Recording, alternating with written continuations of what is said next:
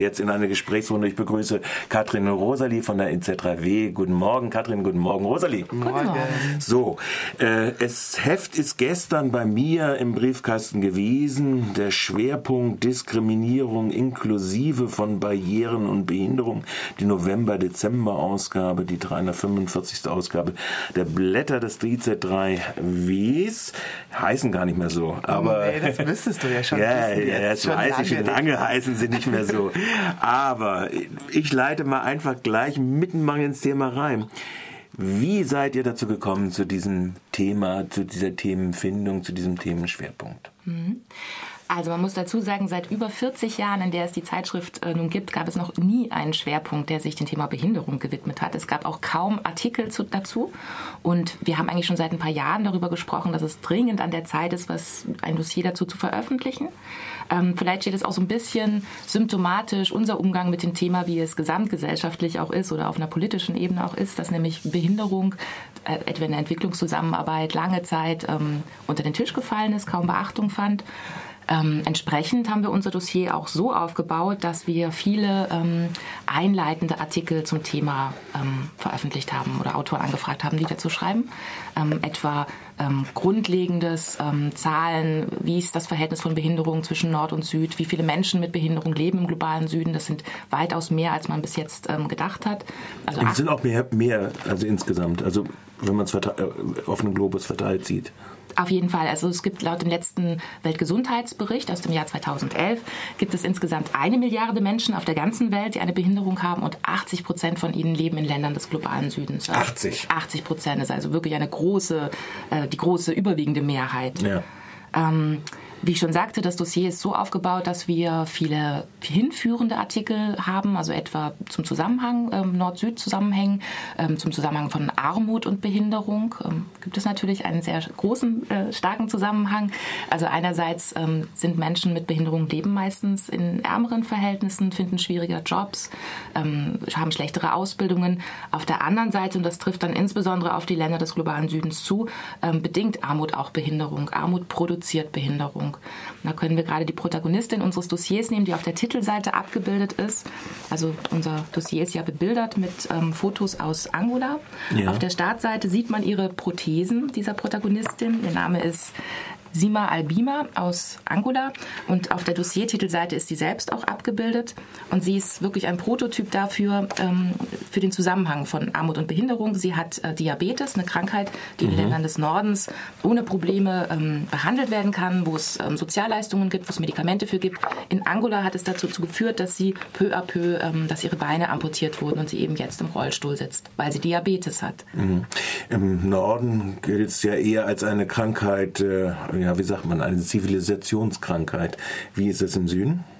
Na, wie das Beispiel eben zeigt, es, es hat ganz klar materielle Auswirkungen, ganz klar äh, verursacht weiterhin dann auch Armut, ähm, dass ihre Beine amputiert wurden. Das wäre natürlich in Ländern des Nordens gar nicht vorstellbar, dass ja, das ja, so weit kommt. Ja, ja. Gut, das Thema ist ja schon in verschiedenen Beiträgen, auch in eurem Nord-Süd-Funk, den die IZ3W ja seit äh, Juni diesen Jahres zusammen mit Ra bei Radio Dreieckland, zusammen mit Radio Dreieckland auch produziert gewesen. Wir haben das Coverbild der aktuellen Ausgabe ja auch schon auf unserem Programmheft im Oktober gehabt. Damit äh, surfe ich mal ein bisschen an der Oberfläche rein. Äh, ihr habt auch ein neues Layout, habe ich äh, bei meinem kurzen Blick seit gestern Abend Abend im Abo äh, festgestellt? Genau, also wir haben lang diskutiert. Ähm, immer wieder bei uns werden ja auch die Leute älter und alle haben dann irgendwann gesagt beim Korrekturlesen, ach, bei schlechtem Licht kann ich das irgendwie alles gar nicht mehr lesen ja. und ähm, haben lang diskutiert auch ähm, mit unseren Leserinnen. Wir haben in, letzten, in der letzten Ausgabe auch ein kleines Editorial dazu gemacht mit der Bitte um Rückmeldung, ob ähm, unsere Leserinnen und Leser gerne eine größere Schrift hätten. Und da kamen wirklich ähm, sehr nette Rückmeldungen. Ganz viele haben gesagt, ach, ist mir egal, was ihr macht, Hauptsache ihr macht weiter. Aber viele haben auch gesagt, wenn was verändern, dann ja gerne eine größere Schrift. Und so haben wir uns lang mit unseren ähm, Grafikerinnen Wolfgang und Gerlinde vom Büro Magenta zusammengesetzt und haben diese neue ähm, Schrift- und ähm, Layout-Geschichte entwickelt. Wir gehen vom Dreispaltensatz weg in den Zweispaltensatz, weil die Schrift auch ein bisschen größer ist und sie dann besser im Fluss lesbar ist. Und sie ist ein Punkt größer geworden, ähm, was nicht besonders viel ist. Für Feinheiten, wie, wie, groß ist sie jetzt? Zehn? Ähm, zehn Punkte ist sie jetzt, genau. Ja. also Aber ist es ist deutlich, ähm, vor allen Dingen mit der Art von Schrift, dass sie auf dem Papier einfach ähm, schwärzer erscheint und deswegen wirklich besser rüberkommt. Wir sind ganz glücklich über die Änderung und gerade jetzt beim Dossier, Katrin hat es ja schon angesprochen, wir haben ja auch ein Bildkonzept speziell für dieses Dossier entwickelt.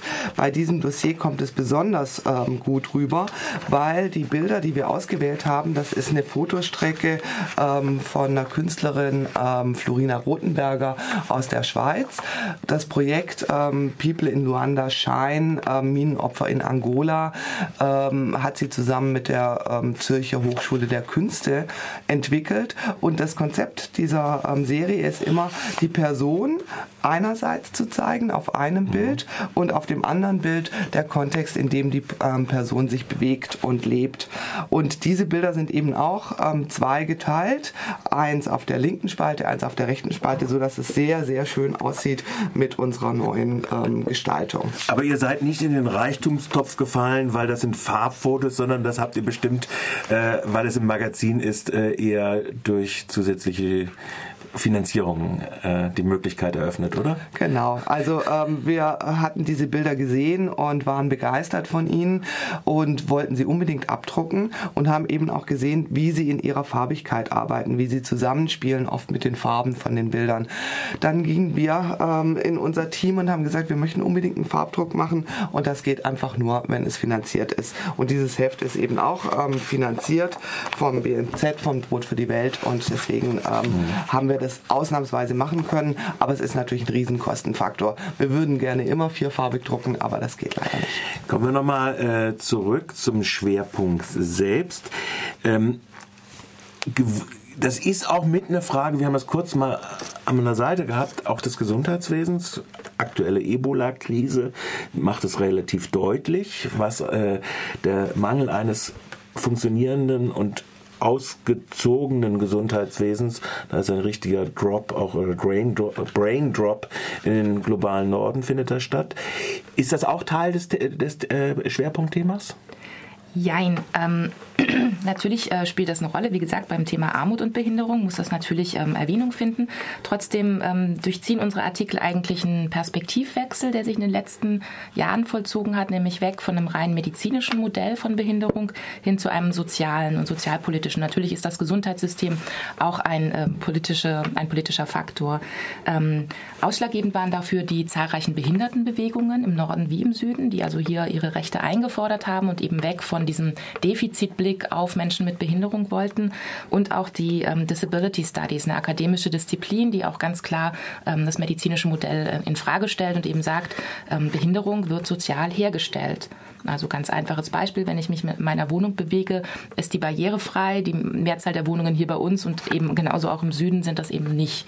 Ja. So. Last not least, wir haben nicht mehr viel Zeit. Das Konzept eurer Zeitung, ihr seid jetzt multimedial, sage ich jetzt mal. Die Hörfunksendung habe ich schon angesprochen das Kernelement ist nach wie vor die Zeitschrift. Ihr macht aber auch schon immer begleitend Veranstaltungen dazu. Auch hierzu läuft äh, zumindest im November eine Veranstaltungsserie. Vielleicht noch ein paar Takte und ein paar Worte zu dieser Veranstaltungsreihe. Genau. Also wir ähm, werden im kommunalen Kino insgesamt drei ähm, Filme zeigen. Und der erste Film ähm, wird eingeleitet durch die IZ3W Heft Release Party. Haben wir auch noch nie so gemacht. Ähm, am 13. November um 8 18 Uhr. Dort werden die Bilder der Künstlerin ähm, Florina Rothenberger auch vorgestellt. Sie wird anwesend sein und ähm, zeigt ihre Bilder ähm, auf dem auf der Leinwand. Leider konnten wir die Ausstellung in der Kürze der Zeit nicht hierher bringen, aber wir planen es für ähm, das neue Jahr auf alle Fälle zusammen mit dem kommunalen Kino. Und ähm, danach kommt der Film Benda Bilili ähm, aus dem Kongo ist der Film und es ist ein ganz, ganz toller Film, ein mutmachender Film über eine ähm, Kombo von äh, Musikern, die alle ähm, aufgrund Bürgerkriegsgeschehen ähm, behindert sind und zu einer Band ranwachsen, die dort im Kongo schon super bekannt ist und dann auf Europatournee geht. Am 19. November folgt dann der Film Die kleine Verkäuferin der Sonne aus dem Senegal, der ist schon ein bisschen älter. Ähm, ein sehr schöner, ruhiger Spielfilm über eine ähm, behinderte Zeitungsverkäuferin. Und am 22. November um 19.30 Uhr folgt dann Mondo Manila in der Reihe Asian Takes ähm, aus den Philippinen. Der ist ein bisschen härter und krasser, ähm, aber sehr, sehr spannend, weil er mit ähm, ja, der Vielzahl von ausgegrenzten Personen, seien es Behinderte, Schwule, ähm, Transsexuelle und so weiter, da einen Blick reinwirft. Das wird, wie gesagt, alles im, in dem alten Vierebahnhof in der Urastraße stattfinden. Genau. So, wir haben die abgelaufene Sendezeit. Ich glaube, es sind noch anderthalb Minuten. Ich bedanke mich ganz recht herzlich bei Rosalie und bei Katrin für euren Besuch zu dieser medialen, äh, Hörfunk-medialen Präsentation des Heftes, des Releases des Heftes. Ja, danke dir. Dankeschön.